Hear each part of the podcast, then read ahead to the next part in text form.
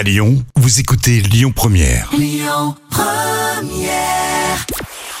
Bonjour à tous, c'est TF1 qui est arrivé en tête hier avec le classique du cinéma Intouchable qui a rassemblé 4 millions de personnes. Ça représente 25% de part d'audience.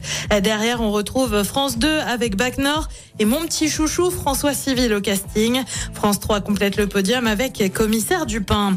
Du changement dans les journaux de France 3, fini le 12-13 ou encore le 19-20. Désormais, ce sont les rédactions locales qui reprennent la main avec ici 12-13 et ici 19-20. Le but, permettre aux téléspectateurs de suivre l'actualité locale et régionale. À noter que la case horaire bouge un petit peu.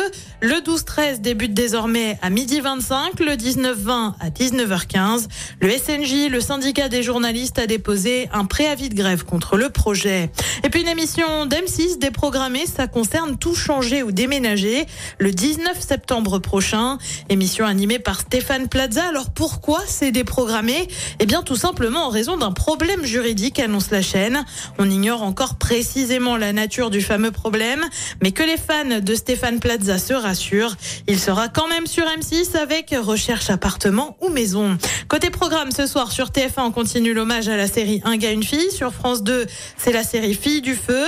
Euh, Sur France 3, c'est le film Brooklyn Affairs. Sur France 5, c'est un documentaire d'actualité, euh, puisqu'on se demande comment échapper à la canicule en ville. Et puis sur M6, on continue à parler love avec L'amour est dans le pré. C'est à partir de 21h10.